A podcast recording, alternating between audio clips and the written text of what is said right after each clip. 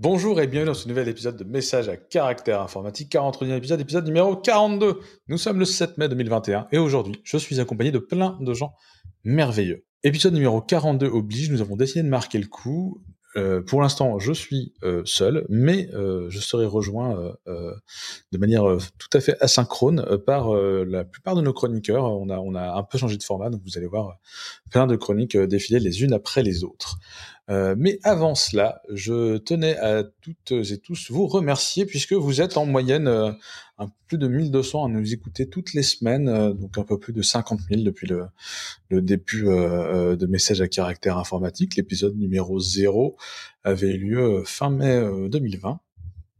Euh, c'est globalement 40% sur euh, toute plateforme de podcast confondue et 60% sur YouTube.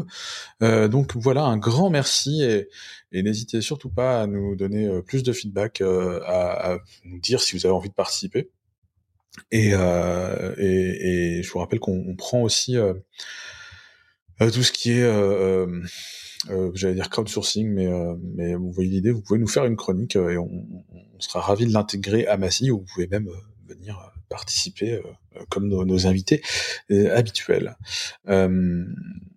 je, avant de laisser la, parole au suivant, je voulais juste vous faire un petit top 10 des liens, en tout cas des sites les plus utilisés par les membres de messages à caractère informatique. puisque je vous rappelle que c'est le, le, en gros, tout le monde chez Clever fait de la veille techno et on a un Slack watching, un channel Slack Watching Tech euh, où on vient mettre euh, un certain nombre de liens, euh, notamment ceux dont on a envie de parler dans l'épisode de la semaine. Et du coup, je vais vous faire le, top 10 de, des sites les plus représentés dans tout ce qu'on a partagé. Et le premier, sans surprise, c'est Twitter. Twitter, donc le réseau social, qui est probablement aussi à la, source de la plupart des liens qu'on partage. Des fois, on met juste le tweet directement qui nous a fait prendre connaissance d'un article.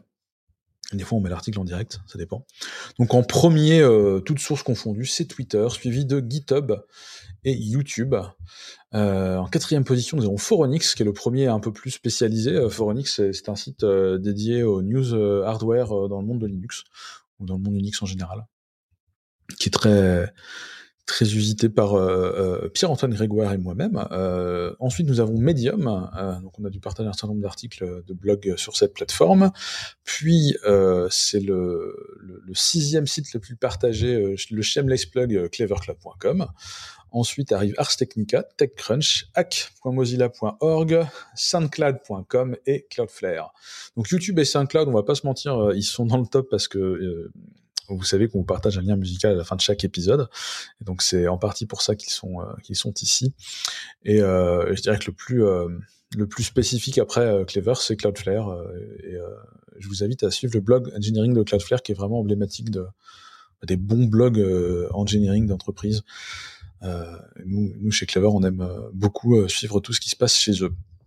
Voilà, voilà, je vous laisse avec euh, le ou la prochaine et je vous redis euh, merci infiniment de tous et toutes nous écouter. Au revoir. Bon, et tout de suite. Et voici maintenant le tour de Geoffroy Coupry. Bonjour Geoffroy Coupry, qui êtes-vous et de quoi allez-vous nous parler aujourd'hui? Bonjour, je suis Geoffroy Coupry, développeur chez Clever Cloud. Je travaille principalement sur des projets orientés recherche, donc euh, Sozu, le proxy HTTP, le Functional Service basé sur euh, WebAssembly et euh, Biscuit, les tokens d'autorisation qu'on a publiés il y a quelques semaines. Moi, j'aime bien les technologies un petit peu différentes, un petit peu d'avant-garde, et j'aime bien aller apprendre aux gens, leur montrer comment, ça s'utilise. Donc, j'ai beaucoup présenté autour de Rust, j'ai beaucoup présenté autour de WebAssembly. Et là, pour Biscuit, il y a une techno, un langage que j'aimerais vous introduire.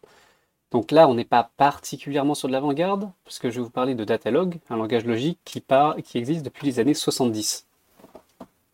À cette époque-là, en fait, des gens travaillaient sur les bases de données, déjà, parce qu'il y avait d'énormes besoins, et avaient besoin de langage de requête dessus.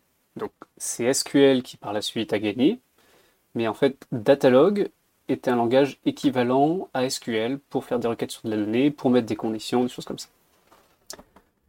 Les langages logiques, donc il y a Datalog, il y a Prolog, mais il y a aussi d'autres choses comme euh, Canren, mini-Canren, euh, vous trouvez des implémentations, partout, corps logique en clojure, des choses comme ça. Ces langages-là sont un petit peu différents parce qu'on n'est pas dans les termes de dire à l'ordinateur quoi faire, euh, une série d'instructions, de calculs ou quelque chose comme ça. On est en train de poser une question on pose une question au système, on lui demande avec les données que tu as, avec les relations, les règles de génération de données que je te donne, réponds-moi à ma question, est-ce que euh, telle donnée existe, est-ce que telle condition est vraie, ce genre de choses. Donc, dans Biscuit, ça sert principalement à générer des politiques d'autorisation. Par exemple, savoir euh, si une requête euh, peut passer dépendant de l'IP de source, dépendant de date d'expiration, de rôle utilisateur. C'est est-ce que tel utilisateur a les droits pour ce rôle-là, sachant qu'en plus il est membre de tel autre groupe, etc., etc. On peut faire des règles très très avancées là-dessus. Tout ce qu'on peut faire dans un langage comme euh, Prolog ou Datalog, en fait, on peut le faire dans d'autres langages. C'est juste que ceux-là sont sont particulièrement bien faits pour avoir des conditions complexes, exécutées rapidement, et euh, dans un langage très très concis, donc facile à auditer, ce qui est parfait pour l'autorisation. Donc souvent pour ces langages, on vous introduit des, problèmes du style euh, Bob est le père de Alice qui est la mère de Charlie, et du coup qui est grand-père de qui, etc. Ou des, euh, des énigmes du style Bob habite dans la maison bleue avec un chien vert, quelle est la, couleur euh, du, chameau de Charlie. Bon, bref, c'est pas hyper intéressant. Moi, je préfère qu'on se concentre plutôt sur des cas d'usage euh, qui parlent un peu plus. Donc, l'exemple le plus classique pour du web, c'est la to-do list. On va faire une petite to-do list en Datalog. Donc, pour ceux qui ont la vidéo, vous allez voir euh, le Playground Biscuit sur lequel euh, je suis. Donc euh, j'ai développé pour en, WebAssembly avec des web components pour euh, exécuter du datalog. Donc là-dedans, on va commencer à écrire. Donc je vais créer de la donnée. Donc le datalog, ça travaille sur des facts. Je vais créer une entrée dans ma to-do list, entry, je lui mets un ID 0. Et on va parler par exemple de la release biscuit. Donc je rajoute un bout de texte. Et on va dire, bon bah là, on était au moment où c'était pas encore fait, je rajoute un booléen pour dire false, ma to-do list, là c'est pas encore. Ok. Je vais rajouter d'autres entries. Par exemple, euh, il m'en faut une pour le site web. Parce qu'on a besoin d'un site web pour la release. Ah, encore une autre euh, entry, donc ID 2, donc troisième entry pour un article. Ok. Bon, c'est pas fait non plus et une entry, euh, une pour dire, bah, par exemple, on a besoin de web component, ce que j'ai fait là pour, euh, ce site-là. Voilà, ça on va dire que c'est fait, ça a l'air de fonctionner. Voilà. Une entry pour biscuit Rust. Et on va dire que c'est fait parce qu'en fait, en fait, les web components qu'on a ici, à chaque caractère que je suis en train d'écrire, ça prend tout le texte, ça l'envoie à l'implémentation Biscuit Wasm qui est en fait faite en Rust, qui va parser le texte, exécuter le datalog et m'envoyer le résultat. Voilà. Et donc là, j'ai euh, dans ma to-do list trois éléments qui sont pas faits. Il y a la release, le site web et l'article. Et il y a trois éléments qui sont déjà faits, les web components, Biscuit Rust et Biscuit Java. Donc là, maintenant, j'ai envie de me poser une question. Ben, en fait, qu'est-ce que j'ai à faire? Eh ben, je vais écrire une rule une en fait, ça génère des facts, ça génère des données dépendant d'un pattern qu'on trouve dans d'autres données. Donc là, par exemple, je vais dire dans todo avec les variables id et text, je vais chercher dans ma liste de entries. Alors, dans ma liste d'entries, qui, euh, qui est, a le, le booléen à false qui indique que bah, c'est pas encore fait. Je vais définir entry avec id, avec la variable id variable text, c'est pour toutes les entries qui euh, suivent la condition, eh ben on va récupérer ID text et générer un fact to do. Ce qu'on peut voir en bas, en fait, c'est que entry et to do, c'est comme des tables dans une base de données relationnelle. J'ai ma table entry où il y a la colonne avec l'ID, la colonne avec le texte, la colonne avec euh, le statut true ou false. et j'ai la, table to do avec ID et texte. Et en fait, ça se query de la même manière en fait que du SQL. Peut-être que j'ai envie d'aller un petit peu plus loin. Euh, ce qu'on peut voir au passage, c'est que les choses peuvent se mettre à jour directement. Si par exemple, je vais mettre euh, true pour article à la place de false, et bien tout d'un coup, hop, dans ma to-do, article disparaît de la liste. Maintenant, peut-être que j'ai envie d'aller plus loin. Peut-être que je vais donner des dépendances entre, euh, entre entries dans ma to-do list. Donc on a par exemple ben, la release, ça dépend de site web et article. Donc on doit faire créer les facts depends 0.1, depends 0.2. Donc vous avez déjà dû faire en SQL des tables intermédiaires comme ça pour euh, faire des relations entre différentes autres tables. Euh, le site web dépend des web components. Euh, alors, dépend, le site web, c'est 1 qui dépend de 3. Je fais ça par les ID. Donc, j'ai. Et le, les web components dépendent de, Rust. Depends 3, 4. Voilà. Donc, j'ai 4 fact depends 0, 1, 0, 2, 1, 3, 3, 4. Donc, ça commence à me faire un arbre de dépendance entre mes, mes éléments. Euh, j'ai envie de savoir, par exemple, de quoi j'ai besoin pour faire le site. Et eh ben, je vais faire une requête. Je vais appeler ça euh, needs for site. Et donc, pareil, ID text. Donc, ça va me créer un fact euh, needs for site qui me dit de quoi j'ai besoin pour euh, le site web. Et eh ben, je vais regarder dans mes entries. Donc, pareil, avec ID text et le statut donne ou pas donne, donc je mets ça dans une variable. Et là, on va regarder s'il y a un depends de, donc de, mon site web, donc depends ID 1 vers l'ID de l'entry que j'ai trouvé. Et donc là, ça m'envoie needs for site 3 web components, parce qu'effectivement, le site dépend des web components. Alors, si je veux faire des requêtes récursives, parce que je veux savoir vraiment de quoi j'ai besoin de tous mes ID pour le site, et eh ben je peux refaire une autre règle qui va me qui va me avoir à peu près la même forme. Sauf que là, au lieu d'avoir depends id 1 euh, et id, je vais prendre un autre, un, fact needs for site. En fait, je cherche toutes les entries de, desquelles dépendent mes needs for site. Donc par exemple, euh, je vais appeler donc, dans needs for site id dep et text dep. Et donc je vais faire depends de id dep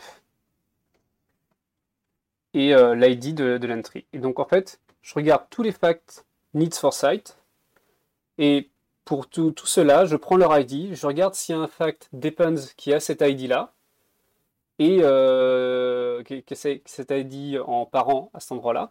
Et du coup, prend l'ID enfant et va chercher tous les entries qui correspondent. Et donc, du coup, pour needs for site, j'ai euh, Biscuit Rust et Web Component. Voilà, donc là c'était quelques petites requêtes. Euh, on peut forcément aller beaucoup plus loin, on peut faire des conditions, on peut faire de l'inclusion, exclusion dans des tags, on peut, aller très très très très loin. Donc là, vous, pourrez voir par exemple quand on fait du biscuit que euh, en une dizaine de lignes, on peut facilement faire un système de gestion de rôles, de groupes, avec de la délégation, des choses comme ça. Euh, si j'ai développé tous ces web components, c'est pour qu'on puisse tester ces choses-là. C'est pensé comme quelque chose de très interactif, avec lequel on va avoir envie de jouer. Parce que toutes les règles d'autorisation qu'on va avoir, on veut pouvoir les tester, on veut pouvoir faire des requêtes dessus, faire de l'audit, avoir des, explorer le système.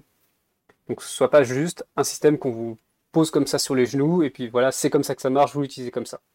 Vous devez pouvoir avoir des règles fines sur votre gestion d'autorisation. Voilà, donc j'espère que ça vous a intéressé sur les langages logiques.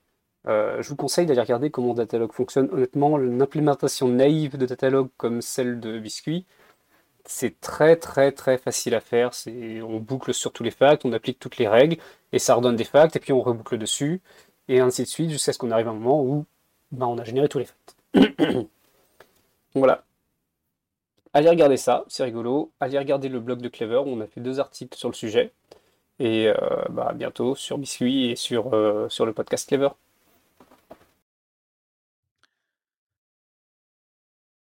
Et maintenant, je vous présente Gaël Rérol. Bonjour Gaël Rérol, qui êtes-vous et de quoi allez-vous nous parler aujourd'hui?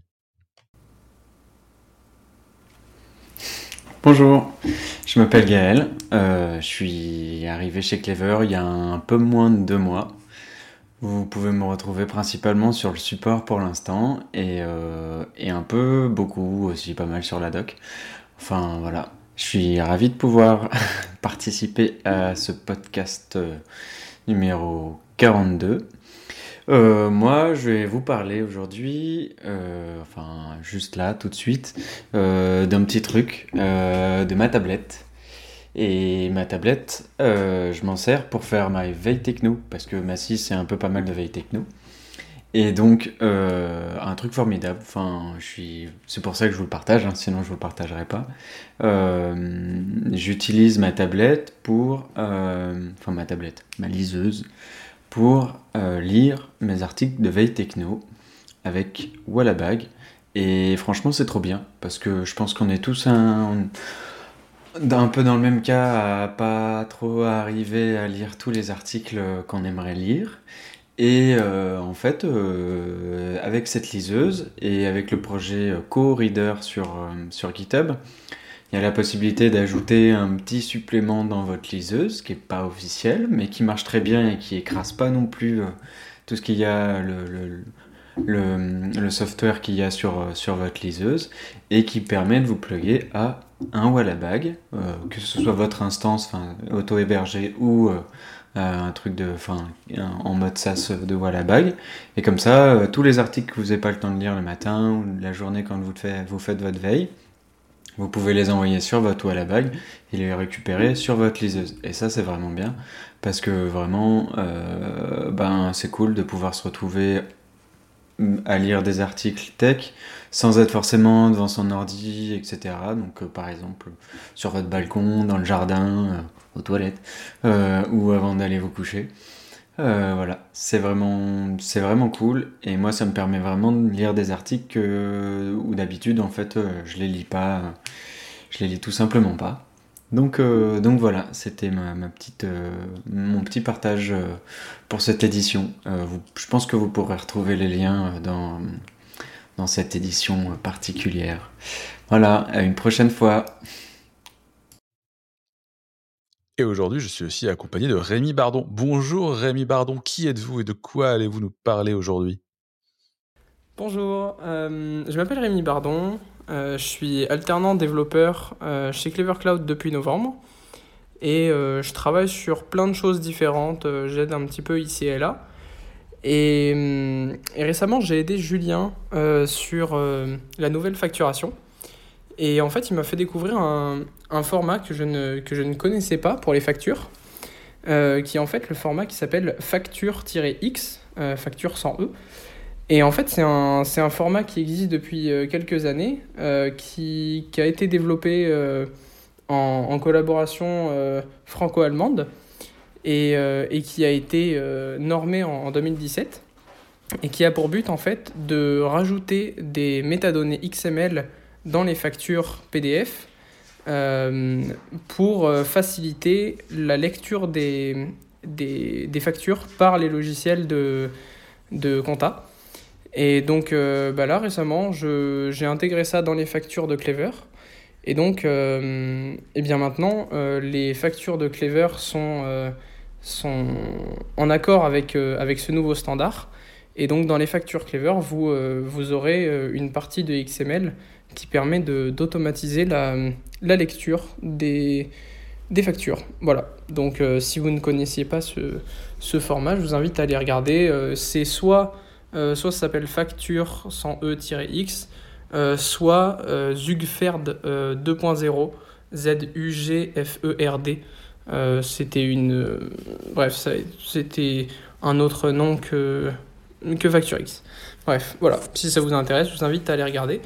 Et sinon, euh, eh bien, je laisse la parole euh, aux autres, euh, à mes autres collègues. Et je suis aussi accompagné de Victor Balu. Bonjour Victor Balu, qui êtes-vous? Salut. Eh ben, moi, je, donc du coup, je travaille euh, chez Clever. Je m'occupe de la donnée, de la gestion de la donnée, euh, de son traitement et euh, de sa manipulation, de son intelligence qui tourne autour de, de, tout ça. On essaye, quoi. Et je suis aussi accompagné d'Emmanuel Bosquet. Bonjour Emmanuel Bosquet, qui êtes-vous? Bonjour, je m'appelle Emmanuel, alias Keksoy. Je suis alternant en développement back-end à Clever Cloud depuis deux mois et j'en suis très heureux. Awesome. Alors, euh, sujet du jour de ce 43e épisode, épisode numéro 42, vous voulez nous parler de README, euh, si j'ai bien compris. Oui, on voulait parler de README parce que c'est un peu ma religion, le README, et on se demandait ce qu'un README doit contenir. Moi, je disais que un README, pour moi, doit expliquer ce que fait un programme et avec quels autres programmes il est en lien, et Victor était pas d'accord. Du coup, euh, on a une discussion. Bah, c'est vrai que la, enfin, la, la, documentation, c'est toujours un gros sujet dans les entreprises. Et euh, je trouvais que ta démarche était plutôt euh, bien de vouloir mettre des réunis partout. Moi, je disais qu'on avait plutôt, plutôt trois de, niveaux de, documentation dans les entreprises, qu'on avait euh, la documentation du code, où à l'intérieur du code, on va faire des commentaires pour dire euh, qu'est-ce que fait cette fonction, tout ça, tout ça. On va avoir l'architecture la, globale de, de, notre infrastructure, euh, de notre data, tout ça, pour voir euh, des flux, qui communiquent, quels services communiquent avec quoi. Et on va avoir le ennemi de projet. Et le ennemi de projet, pour, pour, moi, il est assez indépendant. C'est quelque chose qui doit se suffire en lui-même, expliquer le, le projet, où est-ce qu'il intervient, dans quel contexte. on n'est pas obligé de, de, de, de c'est pas là qu'on va dire raconter euh, avec qui il parle, avec quel service et. Euh, quand tu dis il doit suffire lui-même, euh, s'il est incapable de faire quoi que ce soit tout seul sans autre service, du coup, ça se passe comment? Bah, Ça veut dire que pour moi, c'est comme une fonction, c'est un, c'est comme une voiture, ça a besoin d'une route, mais tu lui dis avec quel type de service il peut être, il peut communiquer, avec quel type de protocole, par exemple, sous, quel format il discute? Mais euh, forcément les mentionner, ouais. Voilà. Bah, si, si, tu fais du, si tu appelles ça un service, c'est que c'est censé être indépendant, sinon c'est pas du microservice. À mon avis, ça coûte pas cher de dire bonjour, euh, mon microservice communique avec telle API. Voilà, c'est juste euh, salut, voici un exemple d'API avec lequel communique euh, le programme que tu es en train de lire, quoi. Ça permet d'éviter d'avoir à demander, eh, au fait, euh, ce truc-là, ça marche avec quoi et pourquoi? Et l'archi, elle est où? T'as pas besoin parce que tout est tout est dans le rythme quoi. Ouais, mais ça c'est parce qu'on a des problèmes, euh, il y a des problèmes de, de, de doc plus globaux, je pense, euh, quand on en a quand on a quand on a posé ces questions-là, parce que normalement cette question, tu as déjà as déjà une réponse. Si tout est parfait dans un monde idéal, tu as tes réponses parce que tu as non mais parce que tu as ta documentation. Mais c'est ça le problème, c'est ça qu'on doit c'est pour là c'est pour vers ça qu'on doit tendre. Parce qu'imagine, je change un chouïa à l'infra, je change le service euh, avec qui on communique si je multiplie les endroits où je le référence dans la doc, eh ben, euh, c'est des sources d'erreurs et de confusion. Tu veux que les services soient autant découplés que, que les, les readmes soient autant bah, découplés que, les services, quoi. Parce qu'effectivement. Bah, euh, Disons qu'il faut éviter de, euh, dire que tu, faut éviter de faire des, des documentations spécifiques dans, mmh. un, dans des trucs généraux. Tu vas pas mettre une URL dans ton readme de projet, par exemple. Ok, ok, alors, tu m'as convaincu mais il vaut mieux un readme un peu plus complet que pas de readme du tout, à mon avis. Ah oui, moi je parlais de, euh, de un idéal. Moi je prends les deux. Hein. en vrai, en, vrai, euh, dans un ancien, dans mon ancien job, euh, on avait fait tout un projet de, euh, de, de de moteur de recherche de knowledge management là où il fallait retrouver un peu de la connaissance euh, parce qu'il y avait une telle dispersion de, de, de, de, la connaissance entre les différentes pratiques de chacun que rien que ça c'était un gros projet d'IA euh, et, de data qui était euh, un peu insoluble quoi. Et je pense que ça vaut le coup de l'adresser un petit peu mais enfin de le, le gérer. Bah, si, si, déjà il y avait un readme par par programme ce serait ce serait déjà bien à mon avis. Et, euh, et ça vaut euh, ça vaut en interne et ça vaut en externe aussi euh, sur GitHub quoi. Parce que il y a plein de gens, ils ont un GitHub, ils ont des ils ont des repos, tu cliques et bah, ouais, mais attends, c'est c'est peut-être un c'est peut-être un GitHub perso, tu vois, genre tu vas sur mon GitHub, c'est vraiment c'est c'est c'est une poubelle ce truc hein. Et eh bah, ben, tu, tu vois l'image que tu donnes de toi-même, Victor, si c'est pas terrible. Mais non, parce que euh, je m'en sers pas comme, euh, comme représentation. Oui, mais les recruteurs peut-être.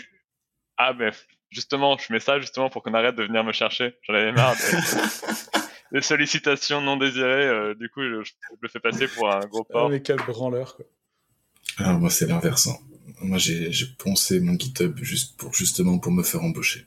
Et euh, c'est entre autres. Maintenant, c'est bon, tu peux le détruire. Hein, Pas chez nous. On t'a pas embauché sur ton GitHub, hein, mais, euh, mais, mais bon.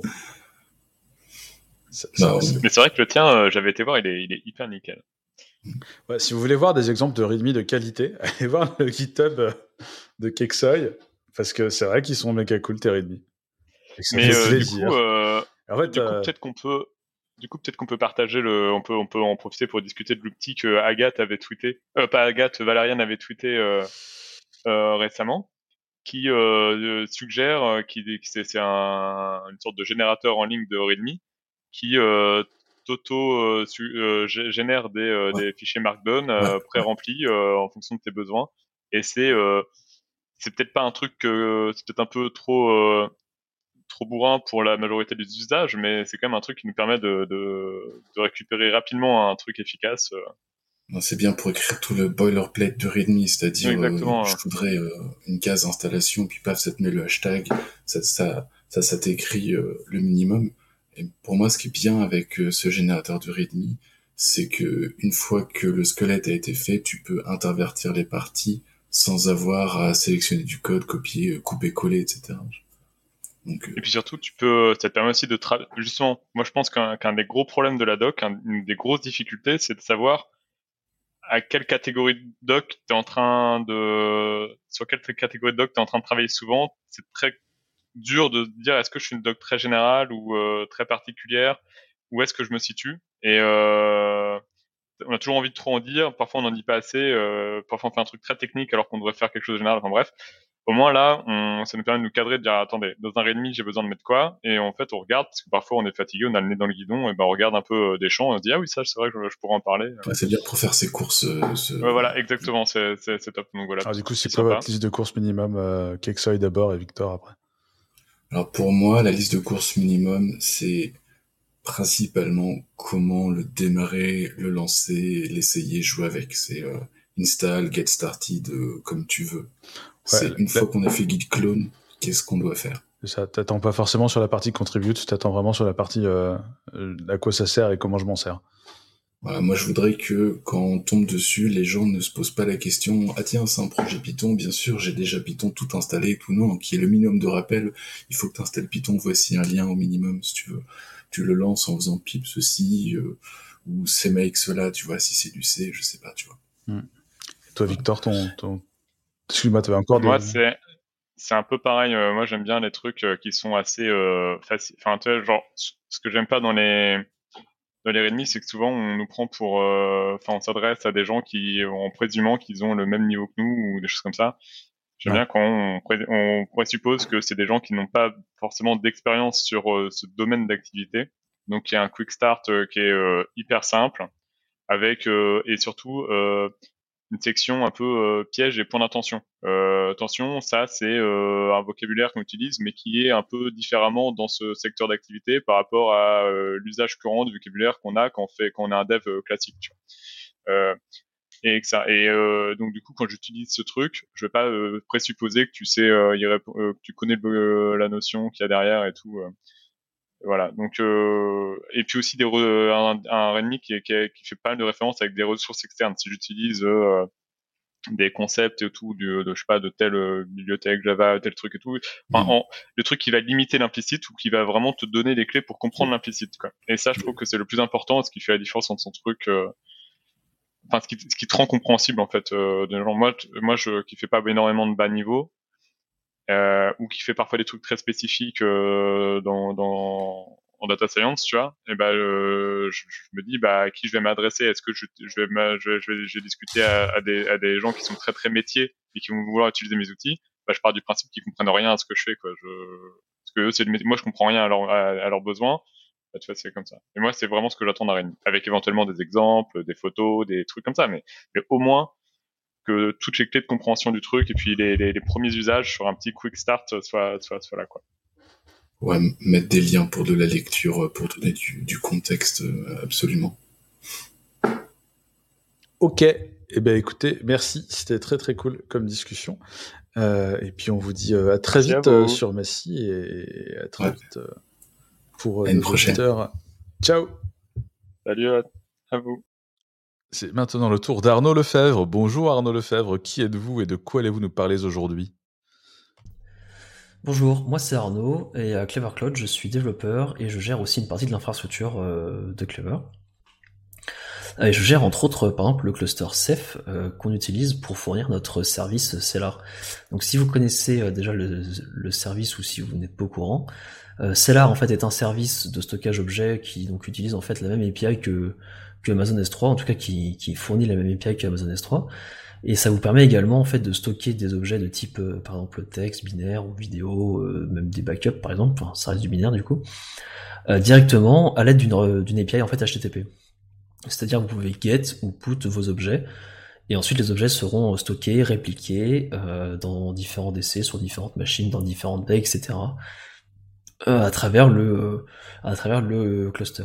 Et donc en fait pour fournir ce service là, on utilise une technologie qui s'appelle Ceph, qui est un projet en fait open source de stockage objet, enfin de stockage plutôt distribué, euh, qui comprend également un module de stockage objet, donc euh, comme je viens de parler, euh, de stockage S3 quoi.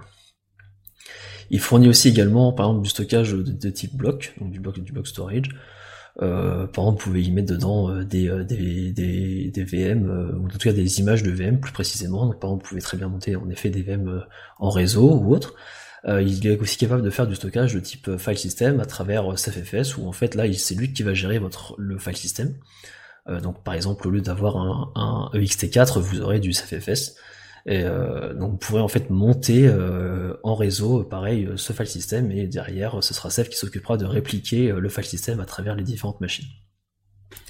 Donc du coup, euh, je voulais vous parler de Ceph en fait aujourd'hui parce qu'il y a, y a plus d'un mois maintenant, donc ça c'est le 1er avril 2021. La version 16 de Ceph est sortie, donc la version Pacifique, donc c'est une version majeure, pardon, majeure, euh, qui a son lot en fait de nouvelles fonctionnalités, euh, dont certaines que je vais vous exposer ici. Il y a tout un changing un peu plus détaillé euh, que vous retrouverez euh, probablement dans les dans les dans les show notes. Euh, la première, le premier truc, c'est euh, Ceph ADM, donc le Ceph Administration Tool, qui globalement euh, permet en fait de gérer votre cluster. C'est-à-dire euh, si vous souhaitez aujourd'hui déployer un cluster euh, en- entre plusieurs machines ou même en fait juste sur votre machine pour tester ou autre, euh, bah, c'est le moyen le plus simple de le faire. Euh, en fait, vous lui dites euh, bah, combien de machines est-ce que vous souhaitez euh, et derrière il s'occupe en fait de provisionner le, le tout. Euh, donc aujourd'hui apparemment s'il est beaucoup plus simple à utiliser que ce qu'il en est dans les, dans les, dans les versions précédentes. Euh, il a également gagné la possibilité de gérer la partie euh, enfin, création de nœuds NFS, on va dire. En tout cas, du création et gestion du service NFS. Euh, C'est-à-dire, en fait, dans Ceph, vous pouvez avoir...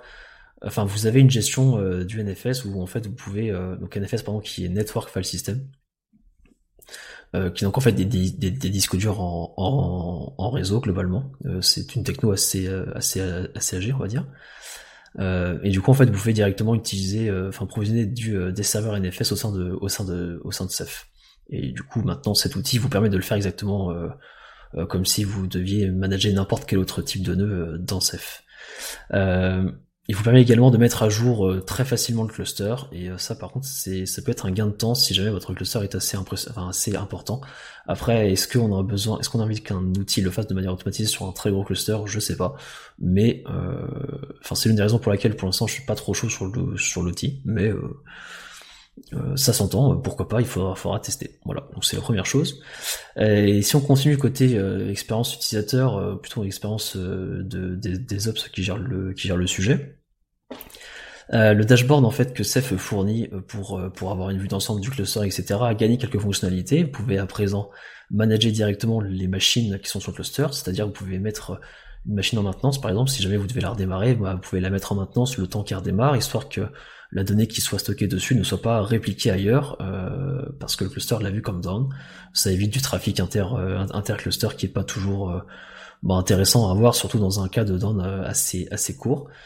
Euh, il vous permet aussi de gérer automatiquement la synchronisation multisite de, de, de votre stockage objet, c'est-à-dire que si jamais vous avez un bucket de données, euh, un bucket S3 de, de données, bah, vous pourrez dire à travers l'interface ok, bah ce bucket-là réplique-le-moi sur ce cluster distant, ce qui est très pratique pour faire du, on va dire du backup off-site en fait d'un bucket.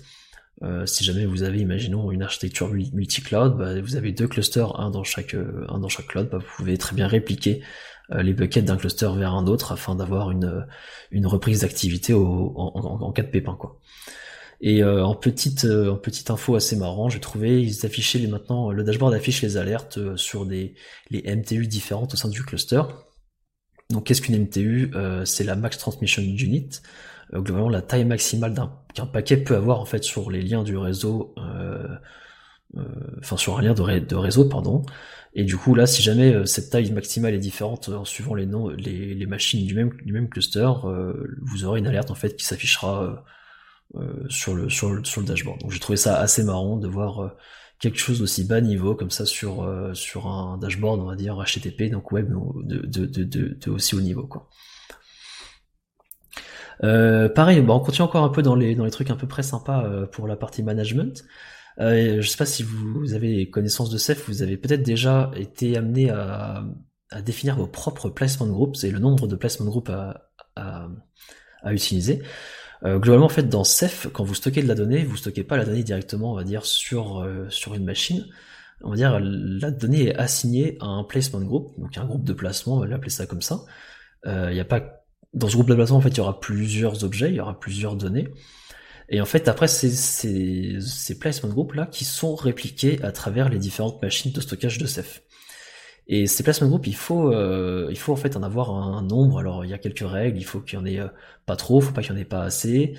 Euh, il faut que ce soit un multiple de 2, etc. Enfin, c'est pas toujours évident, surtout quand on a des machines qui sont pas toujours, euh, qui n'ont pas les mêmes tailles de disques, etc. C'est pas toujours évident de, de, de, calculer ce nombre pour avoir un nombre, on va dire, optimal pour le cluster. Parce que si jamais vous en avez trop pour pas assez de machines, bah, le cluster va passer beaucoup trop de temps à gérer justement ce, nombre de placements de groupe, les métadonnées, etc. Mais si vous, avez, si vous en avez pas et que vous avez trop de machines, euh, bah du coup vous allez peut-être pouvoir perdre de la donnée, enfin pas perdre de la donnée, mais euh, votre euh, redondance de données ne sera pas optimale. Parce qu'en fait vous aurez des placements de groupe qui sont beaucoup trop gros et du coup bah une machine si jamais une machine tombe bah, elle va perdre, elle va emmener avec elle beaucoup de données comparé à si la donnée était plus finement répartie quoi. Euh, donc maintenant en fait vous avez un module qui s'appelle le balancer qui est activé par défaut. Il était déjà présent dans la version 15 et la version 14 parce que nous on l'a activé en mode warning, en mode euh, dis-nous quand ça va pas et on fait les manipulations. Euh, mais maintenant il est activé par défaut et en fait donc c'est lui qui va ajuster au fur et à mesure que vous ajoutez ou supprimez des nœuds du cluster. C'est lui qui en fait qui ajoutera, enfin qui ajustera en fait ce nombre-là et vous aurez moins à le gérer et moins à vous prendre la, à vous prendre la tête. C'était assez embêtant à faire à la main, comme je l'ai dit un peu plus tôt. Et donc maintenant, du coup, c'est une belle addition, euh, je trouve, euh, euh, en, en termes de fonctionnalité. en autre fonctionnalité, sur la partie stockage, stockage, stockage block storage, voilà, pardon, le support initial du chiffrement d'une image, donc dans block storage, vous pouvez stocker des images de VM par exemple, de machines virtuelles. bah, du coup, à présent, il sera possible en fait de chiffrer le disque de cette image. C'est-à-dire que quand vous souhaiterez monter en fait cette image-là depuis un client, donc généralement euh, un serveur hein, par exemple, vous avez un serveur externe, vous souhaitez monter une image euh, qui est stockée sur le cluster Ceph, bah, vous allez peut-être utiliser QEMU, euh, QEMU, je sais pas comment on dit exactement, mais enfin peut-être que vous allez utiliser QEMU, et globalement vous allez en fait lui dire bah va chercher l'image qui se trouve qui se trouve sur ce cluster là-bas. Et maintenant en fait il vous sera possible de définir une clé de déchiffrement du disque afin de déchiffrer tout simplement le disque de l'image et en fait de stocker une image chiffrée au sein du, cluster Ceph. Donc ça c'est vraiment cool. Euh, pour l'instant c'est pas très avancé pour euh, plusieurs images a priori de ce que j'ai vu ou alors c'est une image euh, mais c'est une seule clé par image et, et en fait dans le dans le box storage vous avez la notion apparemment de cloner des images pour en offrir vous, avez, par exemple, vous avez une image de base et ensuite vous souhaitez la cloner pour chaque utilisateur qui souhaite l'utiliser là vous aurez la même clé donc c'est pas top mais a priori plus tard ce sera possible de cloner une image et d'avoir une clé différente par clone d'image, etc. Pour offrir euh, bah, une clé en fait par euh, par client, imaginons, etc. Donc c'est plutôt cool. Donc à voir euh, est-ce que ça nous mènera. Peut-être que ce sera dans la version 17 ou qui où ce sera un peu plus un, peu plus un, peu plus rempli comme comme fonctionnalité, on va dire.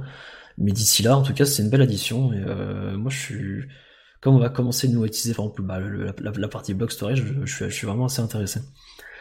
Et en dernier point que je voulais soulever, euh, j'ai trouvé ça vraiment marrant, je savais pas que S3, donc AWS S3 le, le proposait déjà, mais euh, donc la partie euh, stockage objet, donc S3 de Ceph, a reçu une nouvelle fonctionnalité qui est le S3 Select. Apparemment, il vous est possible de requêter des objets avec des requêtes SQL. Alors, je m'explique. J'ai pas regardé exactement comment ça se mettait en place mais euh, sur leur site, ils donnent un exemple assez simple. Si jamais vous stockez un, exemple, un fichier CSV euh, de plusieurs gigas, euh, si jamais vous voulez requêter seulement quelques colonnes ou autres, c'est très compliqué de, de le faire en mode, bah il faut, enfin c'est très compliqué, ça prend du temps quoi. Il faut télécharger tout le fichier et ensuite on peut faire leur requêtage. Et maintenant apparemment il sera possible de directement requêter le dans le fichier à travers une requête SQL. Euh, pour récupérer seulement la donnée qui vous intéresse et non pas avoir à tout télécharger. Euh, donc par exemple, bah, vous aurez simplement un select euh, vos, les différents champs from le, le, chemin vers l'objet S3 et avec votre condition where après where par exemple age supérieur à 30 ou inférieur à 65 si vous stockez par exemple des personnes ou autres et cette requête sera exécutée directement faite sur le nœud a priori qui stocke l'objet sans, sans, que toute la donnée, donc sans que les plusieurs gigas de l'objet soient retournés. Donc j'ai trouvé ça assez intéressant. Je sais pas trop dans quel cadre, euh, parce que là dans, du CSV ça, ça prend du sens, mais est-ce qu'il y a d'autres cas euh, d'utilisation? Je sais pas encore, j'ai pas encore regardé. Euh, faudrait que je m'intéresse à ça, mais euh, mais voilà, peut-être que ce sera une fonctionnalité qui arrivera chez nous euh, d'ici quelques quelques mois. voilà globalement. Après, il y a pas mal d'autres choses dans le changelog. C'était les différentes fonctionnalités que j'ai trouvées les plus intéressantes. Je vous laisse aller regarder le reste. C'est tout pour moi globalement. Je vais vous laisser en fait en compagnie de mon prochain ou ma prochaine collaboratrice. Et voilà. Bonne journée. Et je suis aussi accompagné de Marc-Antoine Perrineau. Bonjour Marc-Antoine Perrineau, qui êtes-vous? Euh, bonjour, moi ça fait euh, bah, depuis la création de Clever à peu près que je suis chez Clever, vu que je fais partie des co-créateurs.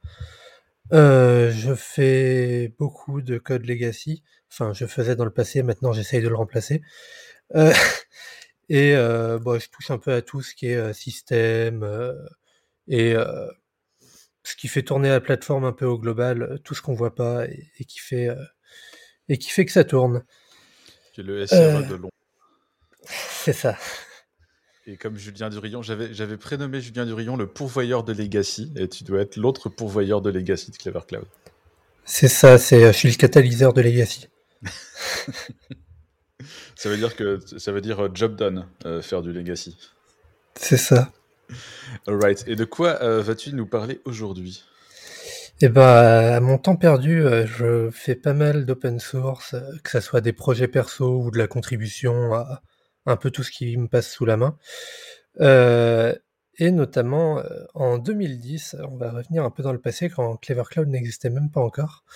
Euh, Avant le quand je quand je codais, euh, quand je codais, je, je m'étais dit tiens, ça serait vachement cool de pouvoir euh, sauvegarder ce que j'ai euh, copié il y a quelques temps pour pouvoir le réutiliser à un autre endroit du code ou ce genre de truc, pour déplacer des bouts de code, etc.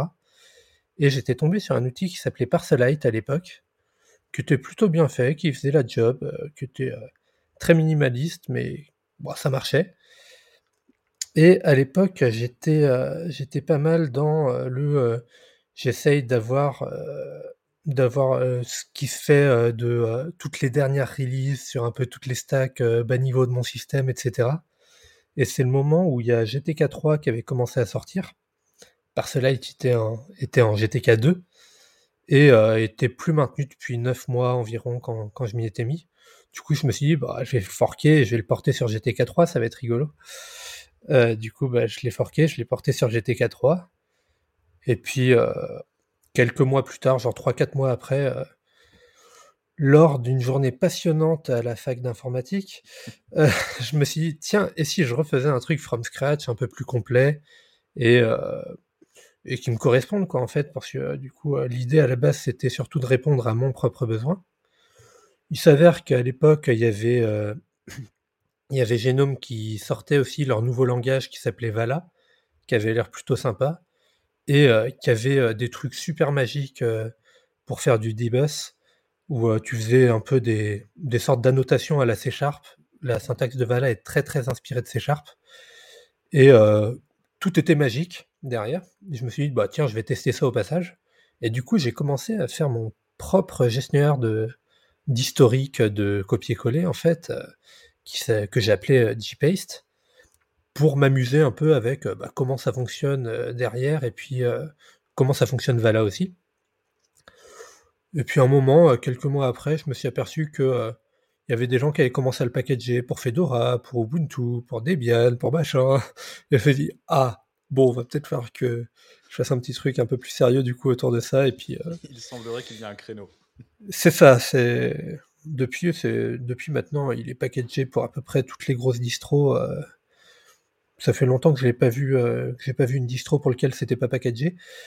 Il y a plus du tout de Vala dedans, par contre, parce que j'ai, au bout d'un moment, j'en avais marre de Vala et je voulais quelque chose de plus flexible. À l'époque, du coup, euh, because euh, legacy reasons, euh, parce que je suis un, catalyseur de legacy, rappelons-le. C'est donc du C. Voilà. Alors pourquoi je voulais parler de ça, c'est je crois que c'est la première fois où je participe à Maki sans sans que ça soit pour parler du, du noyau. Du coup, je me suis dit quitte à pas parler du noyau, autant faire un truc un peu plus orienté euh, end user, desktop et tout ça où pour le coup on voit ce que ce que je fais. Et euh, et du coup, il y a une question en fait récurrente, euh, notamment sur des gens qui ont pu utiliser des outils similaires sur Windows et Mac et qui arrivent sur Linux et qui se demandent Eh, mais pourquoi il n'y a pas cette feature-là? Il y a notamment une feature qui revient sou- souvent c'est euh, bah pourquoi est-ce que pourquoi est-ce que je pourrais pas faire un raccourci? Pour que ça pour que ça colle un élément du, de l'historique directement là où est mon curseur et bah, c'est tout bêtement parce que sur Linux, c'est pas possible en fait. C'est-à-dire qu'il y a moyen de bidouiller pour Tu- faire un euh, truc, euh, Linux X ou Wayland aucun des deux. Et justement, en fait, euh, alors, sur Wayland, qui est euh, censé être le nouveau truc qui va tout révolutionner et tout, que j'utilise d'ailleurs depuis un moment, mais bah, c'est encore pire que X11 en fait à ce niveau-là, parce que euh, Wayland est très axé sécurité, et du coup, en fait, pour avoir les événements de copier-coller, il faut avoir le focus. Et bizarrement, on a Enfin, t'as pas envie que ça soit ton gestionnaire de, de copier-coller qui a le focus tout le temps, t'as envie que ça soit la fenêtre que tu es en train d'utiliser. Du coup, bah, c'est pas compatible et il faut que le, il faut que le gestionnaire de bureau collabore en fait pour que ça soit possible. Sauf que pour l'instant, il n'y a rien de standard qui a été fait. Il y en a qui ont bidouillé leur truc dans leur coin, genre Sway, il y a un truc, je crois, pour ça, mais euh, c'est pas standard et c'est implémenté que par Sway en gros. Hmm. Et euh, du coup, sur Genome, sur KDE et tout ça, pour l'instant, il y a que dalle à ce niveau-là. Donc, euh, pour l'instant, Gpaste to Wayland, c'est je force le backend X11 et en fait, le gestionnaire de bureau de, de Genome un- une synchronisation entre le presse-papier de X11 et le presse-papier de Wayland et j'abuse de ça pour traquer euh, en passant par, euh, par X. Mais voilà. Et du coup, euh, pour ce qui est de coller automatiquement quelque chose là où est le curseur, le seul moyen de faire, bah, sous Wayland, c'est pas possible. Tu peux passer que dans une des, des mêmes, enfin une autre fenêtre du même logiciel. Donc voilà. Pareil, il faudrait une collaboration du gestionnaire de fenêtres, mais j'ai un gros doute sur le fait qu'ils implémentent ça. Hmm. Euh, et le, le moyen sous X, c'est avec une lib qui porte bien son nom, qui s'appelle libxtst. Donc c'est une lib pour faire des tests. C'est conçu pour faire des tests et pas pour faire de la prod. Et en fait, la manière dont ça fonctionne, c'est que euh, libxtst va pouvoir euh, simuler des appuis sur des touches du clavier. Sauf que, au moment où tu réclames d'appuyer sur une touche du clavier, c'est toi qui as le focus, c'est pas la fenêtre cible. Donc déjà, il faut gérer un timeout pour dire tu l'envoies dans 200 millisecondes par exemple, en espérant que dans 200 millisecondes, tu as réussi à lâcher le focus et que ça soit la bonne fenêtre qui focus. Donc déjà, le timeout, euh, c'est pas le même d'une machine à l'autre, donc euh, voilà la fiabilité. Et en plus, il n'y a aucun standard pour faire un coller sur Linux. Il y a des applications, c'est CTRL-V via le presse-papier. Il y a des applications, c'est Shift-Insert via la copie primaire. il y en a qui supportent les deux, il y en a qui supportent mais avec un autre raccourci. Et ça, il faudrait le deviner avant, parce que on fait pas, on fait pas une instruction collée. On simule des touches du clavier. Du coup, c'est pas portable d'une application à l'autre. Du coup, à un moment, je l'avais intégré avec le, euh, je sais plus si c'est Alt Insert ou Shift Insert pour la copie primaire, qui est censé être le truc le plus portable. Mais euh, entre le timeout euh, qui est euh, variable selon la charge de la machine et tout ça, le fait que d'une appli à l'autre, ça peut ne pas être supporté, il y avait plus de cas où ça marchait pas que de cas où ça marchait. Finalement, du coup, j'ai juste viré la feature. Et régulièrement, j'ai des gens, eh, ça serait super cool de pouvoir faire ça. Ah, On est d'accord. Voilà, voilà. Donc c'était euh, pour la petite anecdote sur euh, pourquoi est-ce qu'il y a des features qu'on peut pas faire euh, sur euh, Linux aussi malheureusement. C'est euh, bah on peut mais c'est pas fiable quoi. Donc euh, autant pas les faire. Ouais, j'avais regardé comment marchait Espanso, euh, c'est le text expander, et, et, euh, pareil, c'est qu'on type que X, et ça utilise un truc qui s'appelle XDoTools, et c'est littéralement un truc de debug, euh, comme tu disais, de test euh, pour envoyer Voilà. des events, quoi. Tu dois utiliser la libxtst derrière probablement. Probablement. Sachant que pour le coup, Espanso a l'avantage par rapport à ça que il sait déjà sur quelle touche faut appuyer. Donc ça, ça élimine un des deux problèmes. Mais voilà. Joie et bonheur. Eh bien, merci Marc-Antoine Perrenou. Eh bien, à bientôt pour de nouvelles aventures dans le noyau Linux. Yay. Et voici maintenant le tour de Aurélien Hébert. Bonjour Aurélien Hébert, qui êtes-vous et de quoi allez-vous nous parler aujourd'hui? Bonjour à tous. Euh, vous me connaissez peut-être pas encore. Je suis Aurélien Hébert et j'ai rejoint les équipes de Clever Cloud il y a maintenant trois mois. Euh, je suis développeur euh, basé dans la région brestoise, donc tout au bout de la pointe ouest de la Bretagne. Euh, auparavant, je travaillais pour les équipes qui ont édité euh, la base de données Warp10. Donc Warp10, c'est une base de données série temporelle qui permet de faire du stockage et de l'analyse. J'avais ensuite rejoint les équipes de Matrix, donc d'OVH, qui sont les équipes qui géraient le monitoring pour l'ensemble des applications et euh, des serveurs d'OVH, basés sur cette même technologie Warp10. Euh, donc à j'ai notamment travaillé sur plusieurs outils qui sont open source, qui permettent par exemple de parser différents protocoles open source de time series, donc du Influx, du Prometheus, pour Warp10. Donc maintenant, il y a environ trois mois, j'ai rejoint Clever Cloud.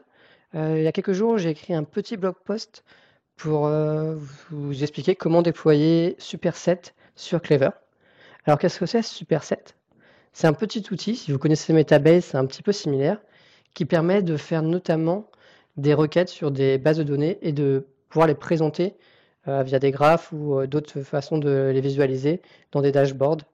Donc vous allez pouvoir construire vos dashboards euh, sur des données qui viennent de vos Postgre ou de MySQL. Donc ça, c'est une fois que vous avez déployé un superset. Et donc, il y a un petit article sur le blog sur comment on déploie ça dans Clever. Donc, je travaille aussi en tant que développeur. Et à, à Clever, j'ai donc appris un langage que je ne connaissais pas, qui est le Scala. Donc, c'est quelque chose de- d'assez nouveau pour moi. Je découvre notamment le modèle acteur qui permet de faire du multithreading en Scala. C'est-à-dire qu'on va venir déclarer plusieurs acteurs et qu'on va venir organiser notre code en fonction de, bah, de bouts métiers qui soient exécutés de façon euh, bah, différente et un peu asynchrone. Euh, et notamment bah, les futurs, qui sont justement l'exécution asynchrone du code. C'est-à-dire qu'on va envoyer une instruction et euh, on va avoir des callbacks qui vont être appelés a posteriori. Et notamment la mauvaise idée de vouloir faire des futurs de futurs, où bah, puisque les futurs, on ne sait pas quand est-ce qu'on va avoir les résultats, bah, on n'a aucune garantie de l'ordre. Donc de pouvoir gérer euh, comment est-ce qu'on fait ça différemment ou comment est-ce qu'on gère mieux ça. Donc voilà pour moi, je vais continuer les aventures à Clever et puis j'espère vous revoir bientôt, peut-être dans un autre épisode. Au revoir. Je suis aussi accompagné de Alexandre Duval. Bonjour Alexandre Duval, qui êtes-vous? Bonjour, euh, moi je suis dev chez Clever, euh, je m'occupe euh, de, des systèmes distribués, de la stack de log, euh, des migrations d'add-on, euh, ce genre de choses. Ce genre de choses. Et je suis aussi accompagné d'Alexandre Berthaud. Bonjour Alexandre Berthaud, qui êtes-vous? Et bonjour, je suis dev chez Clever également, et euh, je travaille sur plein de choses variées, et en ce moment, euh, je travaille même sur la partie facturation. Ça, ça varie beaucoup. Effectivement. Alors, euh, qu'est-ce qui varie beaucoup? J'ai une transition toute trouvée pour vous dire que les SQL, en fonction des bases de données, ont tendance à varier pas mal, mais que, apparemment, il y a un outil qui est venu nous sauver et qui s'appelle USQL, et dont vous voulez parler aujourd'hui tous les deux.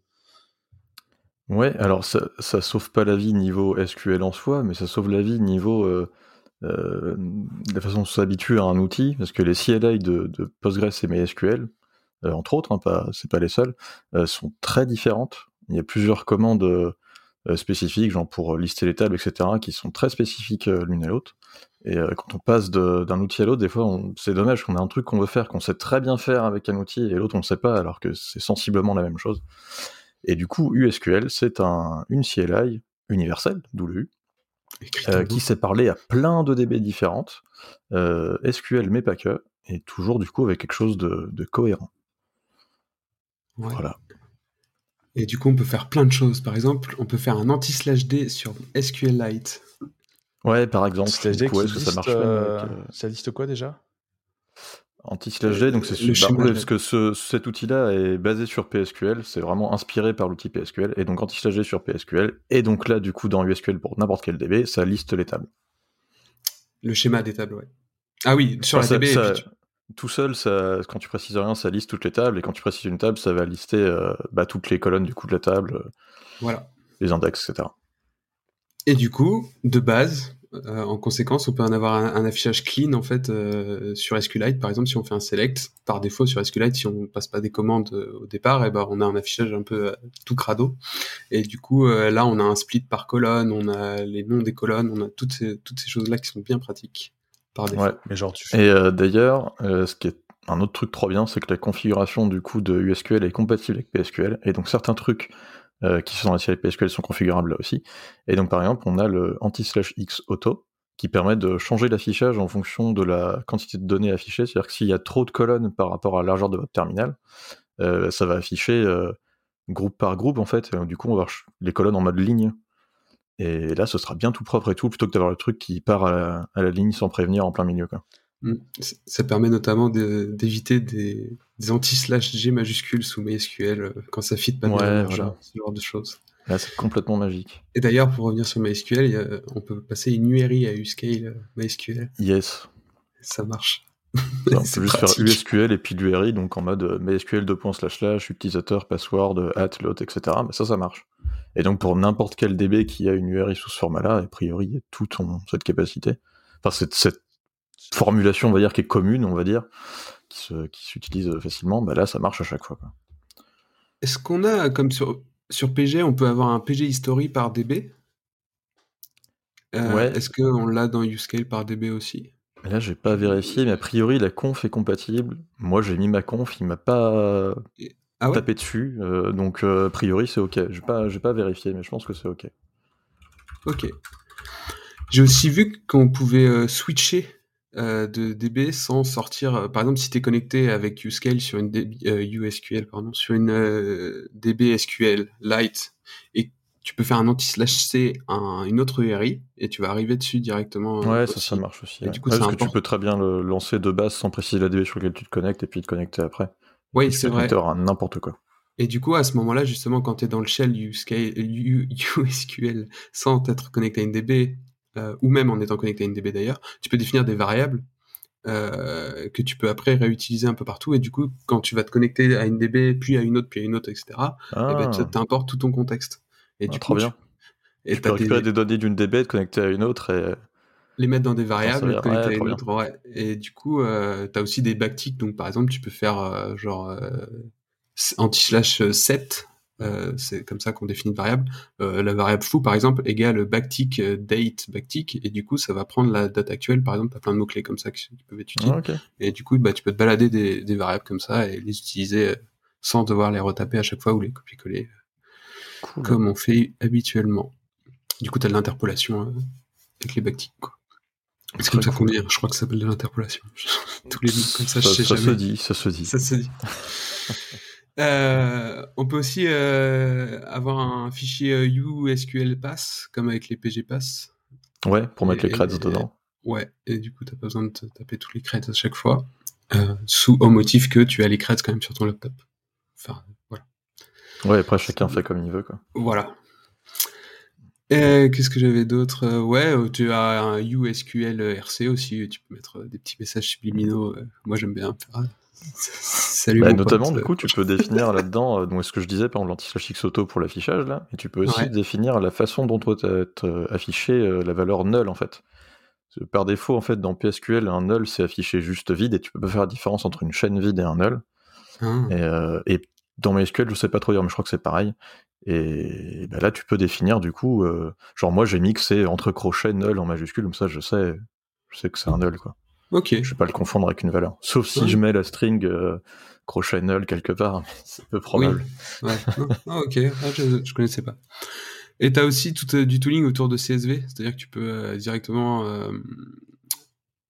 En gros, tu vas tu vas loader ton ton CSV euh, dans euh, USQL et puis euh, faire des Et queries directement du coup, dessus. ouais. Cool.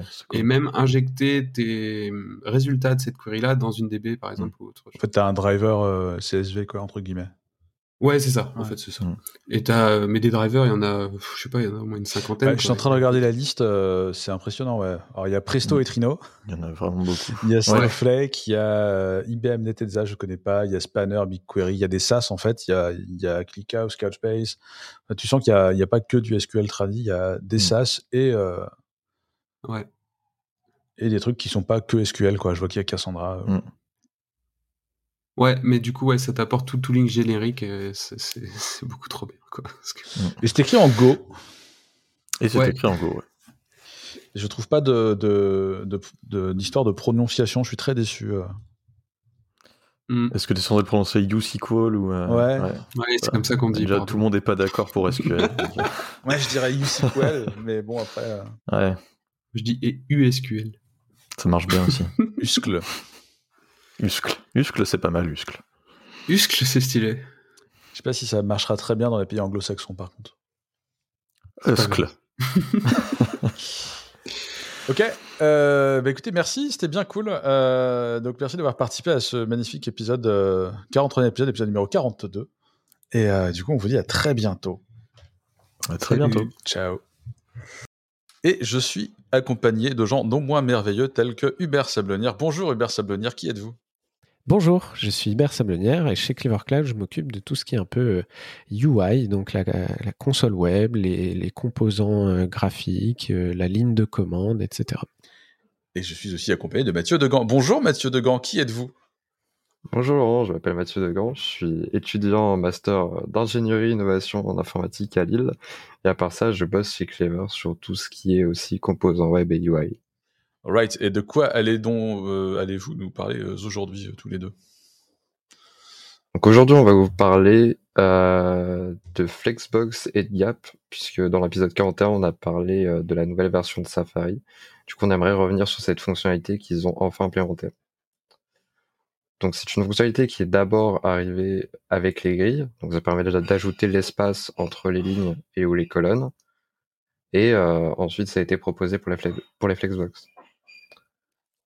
Safari, comme d'hab, ils ont mis euh, un peu de temps à l'implémenter puisque ça arrive maintenant, alors que Firefox, on l'a depuis la version 63, donc ça remonte à euh, fin 2018, et c'est arrivé avec la version 84 en mi-2020 pour Chrome. De ce fait-là, en fait, on a vraiment des cas, on a besoin de Flexbox et on n'a pas envie euh, d'utiliser des grilles, et en fait, pour autant, on aimerait bien avoir des espaces entre les items qu'on met. Un des cas d'usage, ce serait euh, quand on veut par exemple afficher dans un composant euh, des labels ou des tags.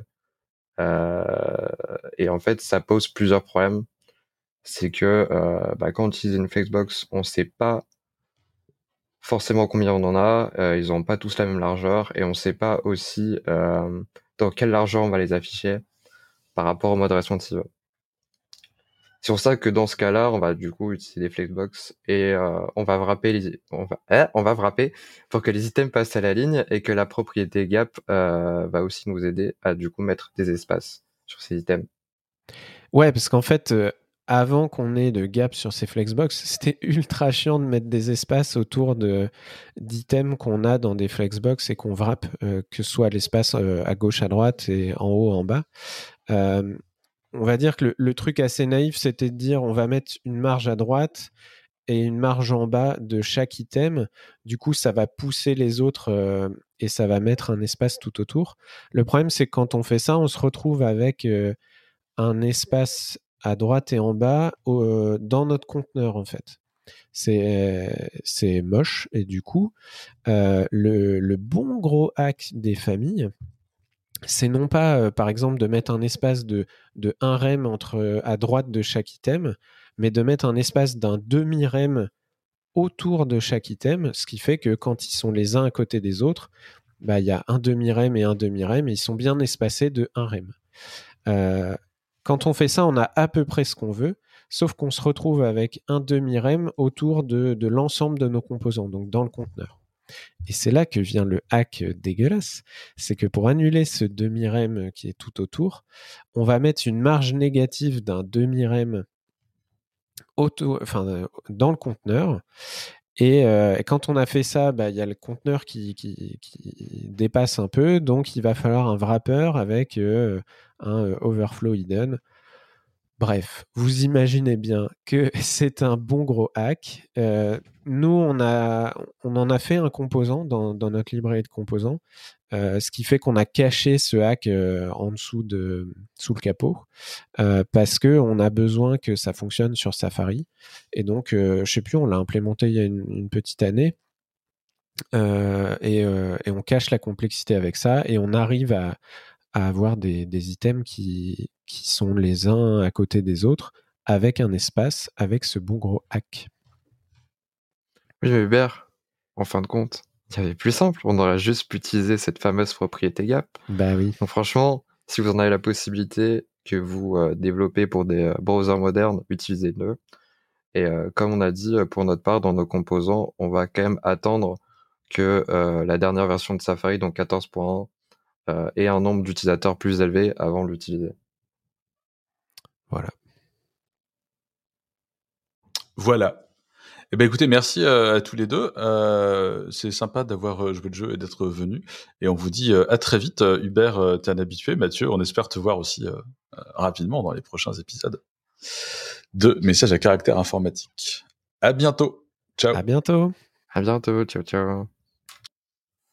Et je suis aussi accompagné de Julien Durillon. Bonjour, Julien Durillon. Qui êtes-vous et de quoi allez-vous nous parler aujourd'hui? Euh, bonjour Laurent Doguin, euh, bah, je suis Julien Durillon, euh, je suis, qu'est-ce qu'on a dit, pourvoyeur de Legacy Absolument. chez Clever Cloud. de moins en moins, maintenant en ce moment je fais la nouvelle Legacy et c'est pas pour me déplaire. voilà, la Legacy de, de, dans 10 ans quoi. Voilà, et pour ce 43e épisode, si je dis pas de bêtises. Tout à fait. voilà, je vais parler un peu d'un truc qui s'appelle Test Containers. Euh, voilà, euh, les test containers. Merci. Euh, voilà. voilà, c'est pour tester les containers. Et non, ce n'est pas pour tester des containers, comme son nom pourrait l'indiquer. mais en gros, il y a quelques mois, j'ai eu l'occasion, comme, comme ce que je viens de dire, de commencer un nouveau projet. Voilà, où on fait du Scala avec du AK, du AK HTTP. Et dedans, on parle avec du Pulsar, on parle du PostgreSQL, on, on fait des locks et tout avec Zookeeper. Et du coup, nouveau framework, nouvelle archi un petit peu euh, que je découvre. Euh, voilà, besoin de tester aussi qu'on va pas casser l'existant parce que le projet va remplacer de, la legacy que je vais enfin pouvoir dégager pour amener de la nouvelle legacy. Euh, voilà, bon, il y a des choses qu'on a prévu de, casser, enfin de casser, de changer de fonctionnement, mais on, on a quand même envie de tester qu'on va rien casser de spécial. Et euh, je me suis heurté à un problème pour, euh, pour mes tests, c'est que euh, on peut écrire des tests unitaires, donc j'en ai fait quelques-uns, je vérifie que cette fonction-là, quand je lui envoie cette donnée-là, je peux vérifier certains invariants entre la sortie de la fonction et l'entrée de la fonction. Bon, c'est cool. le problème, c'est qu'en fait, moi, il y a une, énorme partie de mon projet où j'ai besoin quand même de m'assurer que quand j'envoie un message dans un pulsar, il y a bien un autre acteur qui a été lancé qui, est capable de récupérer le. Enfin, que quelque chose s'est passé, que quelqu'un au moins a récupéré le message en pulsar et qu'il y a, in fine, euh, il y a par exemple un objet dans la DB qui a été créé. Ça vaut peut-être le coup que tu expliques vite fait euh, à un système acteur comment ça marche. Euh, ça envoie des courriers à des, à des gens, quoi. Enfin, c'est. Ouais, c'est ça. oui, AK, c'est un, c'est une lib, un framework même, si j'ose dire, qui vous permet de faire des, des acteurs. Donc les, les acteurs, c'est ce qu'auraient dû être les objets euh, voilà. euh, si les objets avaient été implémentés correctement de- depuis le début. Euh, voilà. Là, là, je viens de faire mon Geoffroy Coupry euh, qui ramène son small talk à chaque fois qu'on parle d'objets et d'acteurs. Euh, mais effectivement, à, à la base, en fait, les, les objets, c'était pensé comme ce qu'on appelle maintenant des acteurs, c'est-à-dire qu'on va lancer en gros des threads, euh, des process les uns à côté des autres, euh, potentiellement dans le même euh, dans le même projet, mais du coup, ils peuvent être aussi euh, séparés à travers le réseau, etc. Et euh, tous ces tous ces, tous ces acteurs, tous ces process euh, vont discuter les, uns avec les autres en s'envoyant des, messages. Et donc, euh, très souvent, un message, voilà, un, acteur va récupérer un, un message, faire peut-être un peu de traitement dessus, et puis ensuite le rerouter vers un autre acteur, soit répondre au premier, ce qui peut arriver dans le cas où on fait une API, à un moment, on va demander une réponse pour pouvoir la donner au client. Mais parfois, ça peut être, euh, on récupère un message euh, depuis un broker du genre Pulsar, et euh, on, on va traiter l'action et puis peut-être envoyer le résultat de l'action à un autre acteur qui va se charger d'enregistrer le résultat peut-être dans la DB ou voilà différentes choses. Donc à partir du moment où c'est plein de choses qui s'envoient des messages et que parfois on a envie de forcer le passage des messages dans un broker parce que l'avantage avec Pulsar c'est que après on peut essayer de récupérer et de redépiler tous les messages qu'on a envoyés si on a loupé des choses pour pouvoir recréer un état par exemple d'une base de données etc. Et donc euh, voilà, parfois on a envie de quand même tester que tout ce truc-là fonctionne. Et euh, là, les tests unitaires sont quand même assez limités là-dessus parce que normalement, un test unitaire, il est vraiment tout seul. On teste une fonction ou un ensemble de fonctions et ils sont tout seuls dans leur coin. Bon, du coup, euh, moi, là, ce que je viens de dire, c'est que c'est quand même un peu des tests d'intégration, quoi, qu'on doit faire. Un peu. Mais le problème des tests d'intégration, c'est que, euh, alors souvent, on va, les tests d'intégration, traditionnellement, ça va plutôt être mis euh, dans une équipe qui va se charger de les faire. Euh, il faut monter l'infra qui va bien juste pour pouvoir faire les tests, euh, la, vider, entre guillemets, pour repartir sur un état euh, correct au moment de faire les tests. Ça peut faire un peu long le test et parfois, en fait, on a juste envie de vérifier que tous nos acteurs communiquent bien, que potentiellement euh, nos requêtes à la DB fonctionnent, que ce soit pour insérer euh, ou pour lire. Et euh, on a envie d'avoir euh, la réponse en au plus quelques minutes quand on, quand on lance les tests et pas avoir la réponse euh, trois heures plus tard. Quoi. Parce que parfois on est en train de développer, on veut vérifier que tout communique bien entre. Quoi. Alors il y, a- une solution parfois qui consiste à faire ce qu'on appelle des mocks. Par exemple, on va devoir parler à une API et on va faire on va remplacer la classe qui parle à l'API par une classe qui renvoie ce qu'aurait dû renvoyer l'API. Euh, on va, voilà, au moment d'envoyer un message, on va faire un- une classe qui va prendre le message d'un côté, qui va le mettre de l'autre, euh, et qui va simuler le comportement de ce qu'on de ce qu'on cherche. Enfin de de, De ce qu'on du- attend. du- de l'outil, ouais, c'est ça, de ce qu'on attend ou de l'outil qui nous manque, parce que c'est pas notre code à nous. Le problème, c'est que du coup, on se retrouve à, à recoder euh, l'outil. Alors normalement, on- ça envoie que des. Souvent, les mocks, ça va envoyer des messages vraiment prédéfinis, mais on va se retrouver dans nos tests à aller tester les mocks plutôt que notre code métier à nous. Et ça, c'est quand même pas forcément ouf. Euh, voilà, il y a certains cas où les mocks, ça peut être intéressant, où c'est vraiment genre, on va discuter avec une API qui n'est pas du tout euh, gérée par nous et qui n'est pas du tout, euh, enfin là, qui est un truc complètement externe, et on considère que et à ce moment-là, on va faire une fonction genre quand l'API fonctionne, quand l'API fonctionne pas, qui va renvoyer différents messages.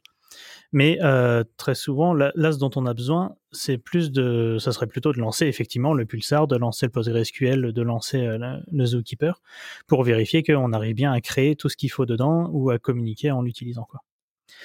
Et là, euh, on m'a conseillé de regarder un truc qui s'appelle donc Test Containers. Et pour le coup, en vrai, je, je blaguais là-dessus au début, mais Test Containers, c'est le, le nom est pas trop mal trouvé. C'est des containers qui permettent de tester. Voilà.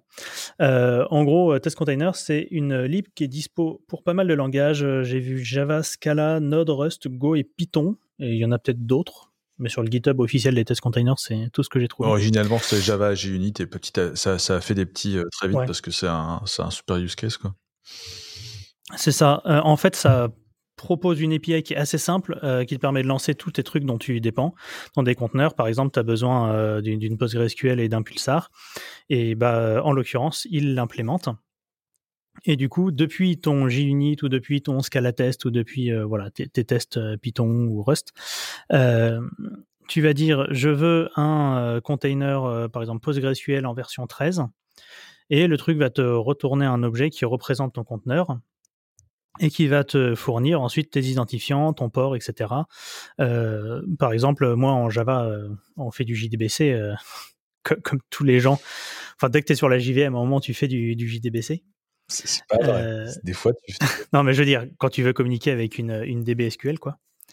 Euh, et du coup, bah, le, là, le truc, le, le test container qui représente une PG bah, va te fournir directement une URL JDBC que tu as juste à aller caler dans ton Icar ICP ou quand tu crées ta connexion JDBC, etc.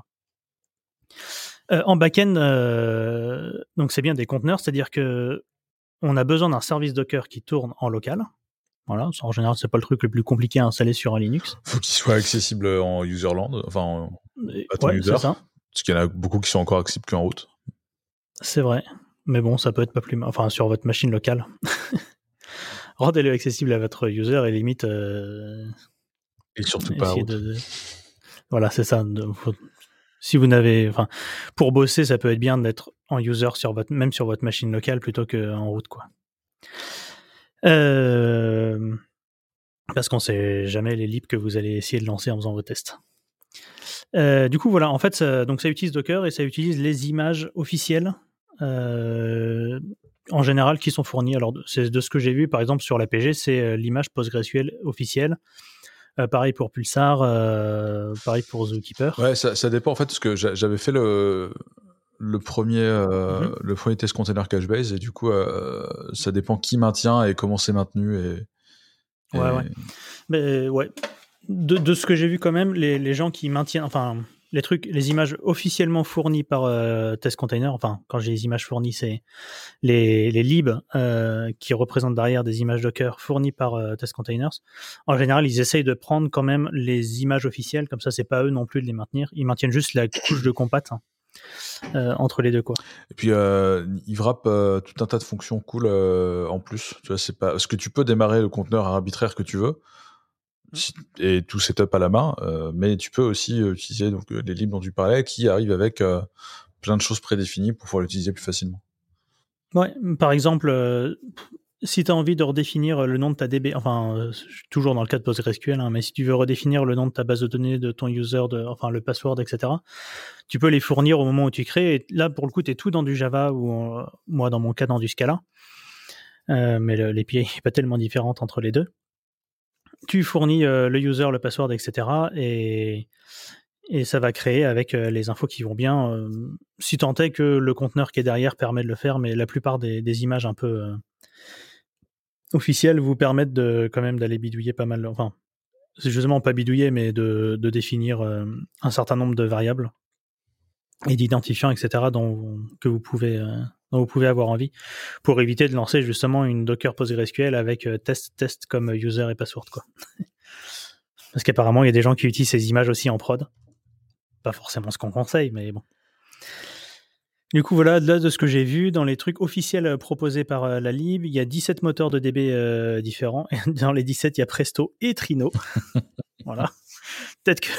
je crois qu'il y a eu un épisode. On en a parlé euh, effectivement. Où, euh, On en a parlé ouais. il y a 2-3 semaines, je crois. Il y a eu un petit problème de gouvernance euh, chez PrestoDB avec des, des, des transfuges chez Facebook. Souvenez de Facebook et il y a eu une fondation et ils ne sont pas mis d'accord. Et bon voilà, maintenant il y a PrestoDB et TrinoDB. C'est ça. Et du coup, bah, si vous pouvez utiliser les deux qui sont pour l'instant quand même un peu la même. Non, ça a changé quand même depuis, depuis Aucune le temps que idée. ça a forqué. Mais bon, bref. Euh, en tout cas, il y a les deux qui sont proposés euh, out of the box par la, par la lib. Et puis ensuite, il y a une dizaine d'autres services euh, du RabbitMQ, du Pulsar, du. comment ça s'appelle? Des trucs que moi, je n'utilise jamais, mais. mais qui sont quand même. qui peuvent être utilisés. Voilà, il y a du HashiCorp Vault, par exemple. J'ai vraiment l'impression, quand je regarde la liste, quand même, que c'est du. Il y a des gens qui ont fait une, euh, qui ont fait une issue un moment et un mainteneur qui était motivé qui s'en est occupé, quoi. Il n'y a pas forcément une cohérence euh, là-dessus. De toute façon, l'idée, c'est de proposer plein de choses. Ouais. Et en fait, euh, c'est assez simple parce que ça va fournir aussi des classes génériques. Et du coup, tu peux faire ton propre conteneur, bah, comme toi, hein, quand tu as fait le conteneur euh, Couchbase. Mais alors, si, si tu veux aussi faire ton conteneur qui va lancer un service qui est développé par ta boîte, mais que tu n'as pas envie de lancer en local sur ta machine, ou enfin voilà, parce qu'il est un peu plus complexe, voire même de faire du Docker Compose si tu veux lancer un gros truc derrière. Euh, c'est possible. Euh, par exemple, euh, nous on a besoin d'un Warp 10 dans, dans un projet. Donc Warp 10, c'est une time series DB développée par Xenix, c'est comme ça que ça, Ça se dit Sense. Sense, effectivement. À, chaque fois, je, à chaque fois, je me plante. Ça s'écrit Senex, effectivement, mais bon, je. Oui. Voilà. Sense. Bref, c'est des Français quand même. et, euh, et du coup, euh, nous, on l'utilise extensivement, extensivement quand même, euh, Warten chez Clever. Et euh, il y a Arnaud qui a fait euh, l'autre jour un test container et ça lui a pris très très peu de temps. quoi. Je crois qu'il a fait une paire pour essayer de le, le mettre dans les trucs officiels, histoire d'avoir moins à s'en occuper et que ce soit plus facile d'accès. Mais, mais voilà, l'idée c'est qu'on a quand même un test container assez facile à faire. quoi. Et puis voilà, et l'avantage c'est que, enfin de ce truc-là, pour finir, c'est qu'une fois que tes tests sont passés, euh, bah, le test container va se charger de tout nettoyer, de supprimer tous tes... euh, même si les tests ont fail d'ailleurs, euh, ça, ça va se charger de tout supprimer et de Il y a des options et des d'arrêter stratégies, d'arrêter tous les trucs que tu avais lancés. quoi. Ouais. Et comme ça, quand tu as fini tes tests, il n'y a plus rien qui traîne. Et la prochaine fois que tu lances, bah, ça relance tout, effectivement. Donc ça- peut rallonger un peu certains tests.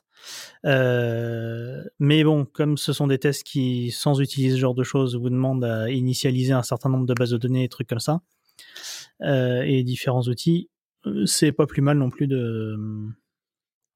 Enfin, en fait, ça fait gagner du temps, quoi.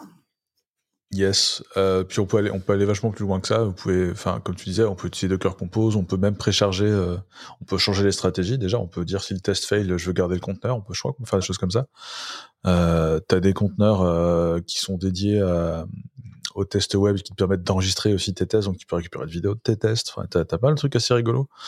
Euh, moi, je sais que je, ça m'avait bien, bien amusé à l'époque que j'avais un test avec un, un backspring, un front angular, un couchbase derrière, un autre conteneur pour faire les tests, un compteur pour enregistrer les tests et tout. Non, c'était pas mal. Et euh, tu peux même précharger euh, tes conteneurs avec un set de data si tu veux pour euh, aller plus loin dans, le test d'intégration. C'est quand même assez cool. Ouais. Mais tu peux, voilà. Moi, je l'utilise par exemple aussi pour euh, vérifier que euh, toutes mes, toutes mes migrations de DB fonctionnent. Tous mes scripts de migration, je les lance et comme ça, euh, je, je m'assure que mes tests de, mi- que mes scripts de migration passent tous quoi. Avant de le tenter euh, sur la DB, ça évite de remonter à chaque fois une DB en local, etc. Enfin, elle est montée, mais c'est fait automatiquement quoi. En vrai, moi, moi, je suis plutôt content de, de ce truc-là. Moi, je pense que c'est un super use case de Docker et que c'est Mm. assez, assez parfait pour ce truc-là. Moi, j'avais commencé chez Couchbase et c'est vraiment un truc euh, qui m'a bien plu. Ouais. Et par exemple, euh, voilà, moi, ça m'a permis de tester. euh, euh, enfin, déjà, ça permet de tester que, ton code fonctionne sans avoir à le mettre en, pré-prod. Enfin, ça t'économise un déploiement parfois de, pré-prod ou de dev. Et ensuite, du clic-clic dans une interface, etc., pour essayer de déclencher les, trucs qui vont bien, les appels qui vont bien. Et par exemple, je me suis rendu compte que j'ai tenté de mettre euh, le test container en Pulsar 2.7.1 et en fait il y a un changement dans l'API plus ou moins de Pulsar en 2.7.1 euh, qui casse euh, les tests et qui euh, ferait casser l'API. Et du coup, bah, on sait que pour le moment, on, notre, Pulsar, notre cluster Pulsar qu'on utilise en prod pour ce projet-là, on va pas le passer en 2.7.1. Et du coup, ça peut.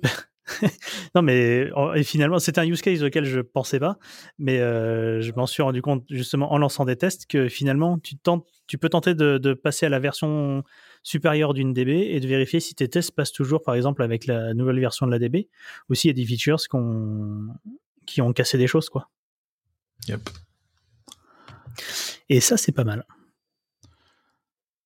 Je- je- J'avais vu que le, le, donc le créateur s'appelle Richard North et il bossait chez Skyscanner et j'ai vu passer sur Twitter qu'il partait de Skyscanner la semaine dernière, mais je sais toujours pas ce qu'il va faire. euh, S'il va continuer euh, dans Test Container ou s'il va- J'ai envie de dire, il y a de la place chez Basecamp. je sais pas s'il a Je- envie ouais, d'y je aller. sais pas. Ouais, il est pas obligé. Hein. Ah non, non, pas du tout. Euh, ouais. Ok. Eh ben merci euh, Julien Durillon Voilà. Et ben, je t'en prie, Laurent. pour ce 43e épisode, épisode numéro 42 et on vous dit euh, et on te dit euh, à la à la prochaine, à très vite. À la prochaine. Ciao. Salut. Et donc c'est tout pour cette semaine. Euh, on espère que cet épisode un peu particulier vous a plu. Euh, je vous rappelle qu'on est toujours preneur de vos retours, de vos feedbacks. Ça fait que, ça fait à peine un an. Ça fera un an à la fin du mois qu'on fait euh, le podcast Message à caractère informatique. On est toujours preneur de, de, vos retours euh, pour faire quelque chose qui, qui, corresponde le plus possible à vos attentes. Et, euh, et pour terminer, je vais ne, vais pas vous laisser sur un morceau musical, mais sur un message de service euh, qui, qui, rappelle un peu l'importance de, d'écrire des specs et de bien définir euh, les problèmes euh, en informatique. Alors je vous dis à la semaine prochaine. Au revoir. An answer for you? Yes, but you're not going to like it. It doesn't matter. We must know it. All right. The answer to the ultimate question of life, the universe, and everything is.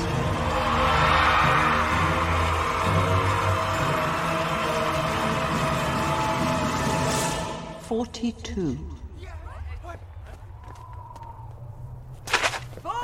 Forty-two? Yes, yes, I thought it over quite thoroughly. It is, it's 42. It would have been simpler, of course, to have known what the actual question was.